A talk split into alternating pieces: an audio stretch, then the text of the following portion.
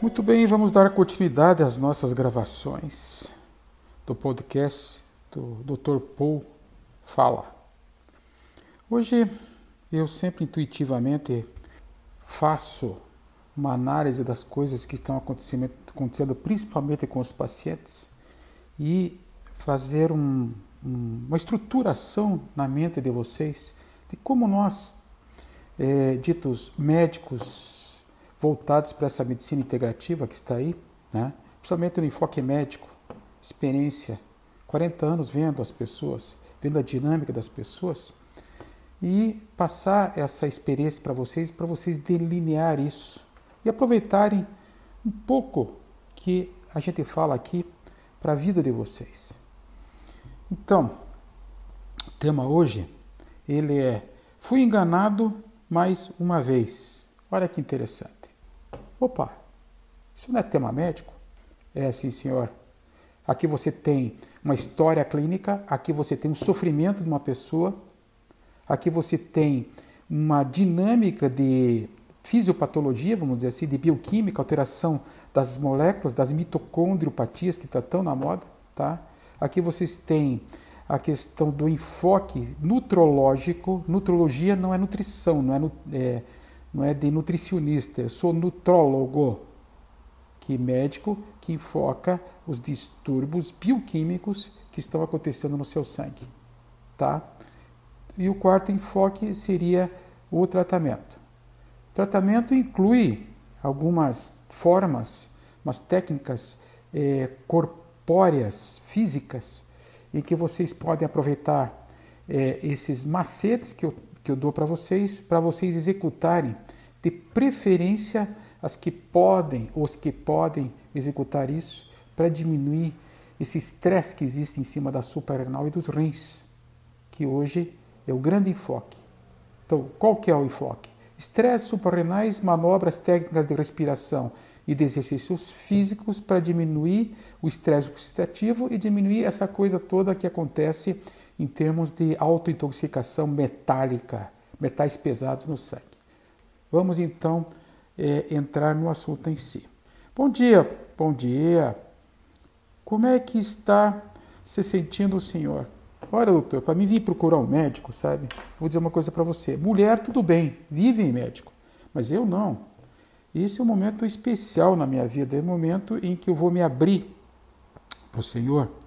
É, e eu soube que o Senhor tem uma técnica que o Senhor usa em que o Senhor pega as sensações que a gente tem, joga no computador e ali o Senhor escolhe famílias, escolhe minerais, escolhe animais para nos montar um remédio homeopático e a partir disso a gente começa a se tratar. Eu virei e falei assim: tudo bem, esse é um dos enfoques, tá? Mas vamos lá. Mas esse talvez no teu caso seja muito importante porque é o núcleo de valor mínimo, de valor máximo. É o núcleo de valor máximo dentro da tua história, a sensação. Como você se sente, meu amigo? Ah, eu tenho a sensação que estou sendo corroído por dentro, como se tivessem é, pessoas me corroendo o estômago, o intestino, em processo putrefativo. Uia, tá bom, não vamos entrar direto nisso, mas vamos enfocar o porquê da tua história. Me conte, me conte o que aconteceu. Pois é, doutor, já não é primeira vez, eu acho que eu atraio esse tipo de pessoa, sabe? É, comecei a me relacionar com uma pessoa, já é o terceiro relacionamento, estou com 50 anos de idade e eu não consigo mais me acertar. E eu sempre acabo caindo, de acordo com o que se fala, em pessoas mentalmente doentes. Uau! Aí pensei comigo mesmo, né? E quem será ele, né? Ou, de repente, quem serão eles, né? Todos. Mas ele continua falando. Essa pessoa que eu comecei a me relacionar, que cuja pessoa me trouxe essa sensação de estar me apodrecendo por dentro, aí na hora que ele falou apodrecendo por dentro, eu já fui no meu computador, repertorizei e disse assim, poxa, é essa família aqui. E essa família aqui tem 15 remédios homeopáticos. Eu já posso enfocar isso. Mas tudo bem, ele não sabe, eu sei. E o que, que aconteceu com esse relacionamento, meu amigo? A moça era maravilhosa, bonita, projeção social. inteligente, mas começou a aparecer uma grandiosidade. Começou a aparecer uma agitação psicomotora. A moça não parava, doutora. Parecia uma abelha africana. Só que, por enquanto, não tinha me mordido ainda, né? E ela não dormia. Tinha energia para Deus para dar e vender. E eu sou uma pessoa assim também, sabe? Eu gosto de fazer surf, eu voando de bicicleta, eu, quando eu de bicicleta eu estou fazendo corrida. Imagine que simbiose que eu fiz com essa moça, né? Achei, pronto. É a pessoa ideal na minha vida. É a pessoa que é, eu quero ter para mim. Aí de repente, sabe, sexualmente falando também, 10. Era uma coisa de louco, entendeu? Não, precisa, não vou entrar muito nessa parte, se não mexe com o pessoal freudiano aí, etc. Né? É, mas o fato é o seguinte, que era mulher perfeita para um homem, né? Na minha idade, tal, tendo as experiências que eu já tive, né? Tal. Só que daí começou a ficar muito forte na relação essa coisa psicótica que ela tinha em relação da Maria de Grandeza. E outras manias também, sabe? Ela tinha de vez em quando é, sensações auditivas, sabe? Vinham, ela dizia que de noite vinham umas pessoas que falavam umas coisas no ouvido dela, que ela se orientava muito nessas coisas é, que perturbam, perturbam. Então, não dei muita bola enquanto estava funcionando ali na nossa relação, estava tudo bem. É, só que aí começou a aparecer, doutor, o senhor não acredita, uma instabilidade emocional que foi perturbadora. E uma instabilidade emocional que se demonstrou assim, muito destrutiva. Como assim? É, de repente ela estava bem, aí estávamos lá fazendo lá um, uma, uma excursão aí numa trilha com um jeepzinho, poxa, tudo que ele queria, né? E ele falando, passamos assim a ter um relacionamento de, de um contrato é, subjetivo, nesse sentido, de repente ela pegava e caía numa irritabilidade, uma agressividade violenta e tinha variações bruscas de humor. E a gente, quando está, entre aspas, envolvido, que eu chamo de apaixonado, se fecha os olhos sobre essas coisas, né? Aí, de repente, eu comecei a conversar mais com ela. Eu não tenho mais 15 anos, doutor, eu tenho 50. Comecei a conversar mais com ela e vendo que ela tinha baixo, assim, um limite para as coisas muito baixo, para lidar com as frustrações dela. Tá? E volte e ela falava que tinha uma sensação de vazio por dentro e que ela tinha que superar esse vazio com essa troca de relacionamentos e que era uma pessoa que, quando estava do meu lado, o que eu falasse virava crítica. E quando entrava, quando entrava nessa, nesse mundo dela, alterava a, o comportamento dela. E sabe o que ela me segredou, doutor? Que ela já tentou se matar. Se matar porque volta e meia ela queria se autodestruir. Uau, a coisa está ficando complicada, meu objeto do amor, meu, foi indo embora, foi se destruindo, foi, foi descendo escadinhas, né?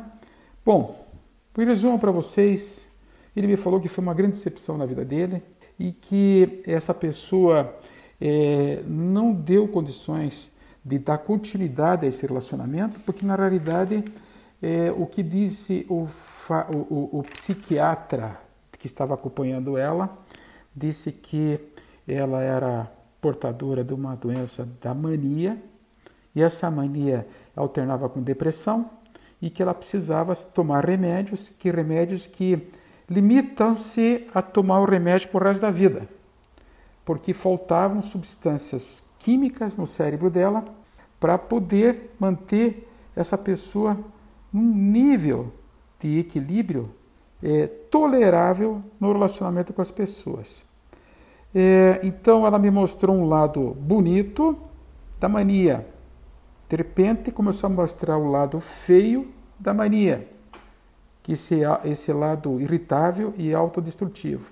E aí, no, na sequência, ela começou a mostrar o lado feio da destruição, feio da depressão. Então, um serviço completo, né? Que pena, né, doutor? O problema é o seguinte, tá? E como é que fica eu nessa história toda? Pois é, meu amigo, eu vou te dar um medicamento, tá? Porque você fez uma simbiose com essa pessoa, fez um contrato doentio com ela e você tem parte dela dentro de você. Então, aí eu mostrei lá no meu computador é, selecionando os miasmas dentro da homeopatia, né? são 10 miasmas, e nos dirigimos a um medicamento homeopático que eu recetei para ele. Aí você vem e fala assim, né? Mas o senhor então é homeopata e aqueles homeopata roxão, né? Homeopata que leva muito, muito a fundo e acha que o remédio homeopático seu ele é soberano a todas as outras terapêuticas que estão abordando todo esse mundo doentio que está aí. Pois é justamente isso que eu estou querendo passar para vocês, sabe? Eu não penso assim. Eu não, eu não acho que seja isso. Eu acho que essa, essa solução é uma delas, de trabalhar as sensações dos pacientes. Essa é apenas uma viés da história. A outra viés que eu digo para vocês é a reposição de elementos que dão suporte, preste atenção agora, a um tratamento alopático necessário para essas pessoas, tá?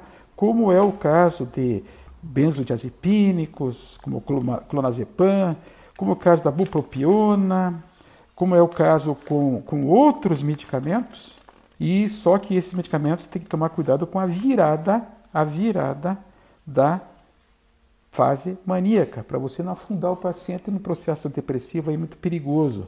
Lembre-se que esse cidadão tem uma tendência a pensar em se matar.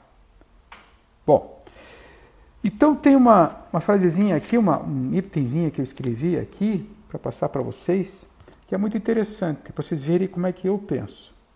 Os nutricêuticos são como os remédios homeopáticos, é, psiquiátricos. Necessitamos para a manutenção da saúde mental como para a suplementação do que está faltando e que deve acelerar ou desacelerar uma determinada reação, olha, preste atenção, química, que no momento é ineficiente.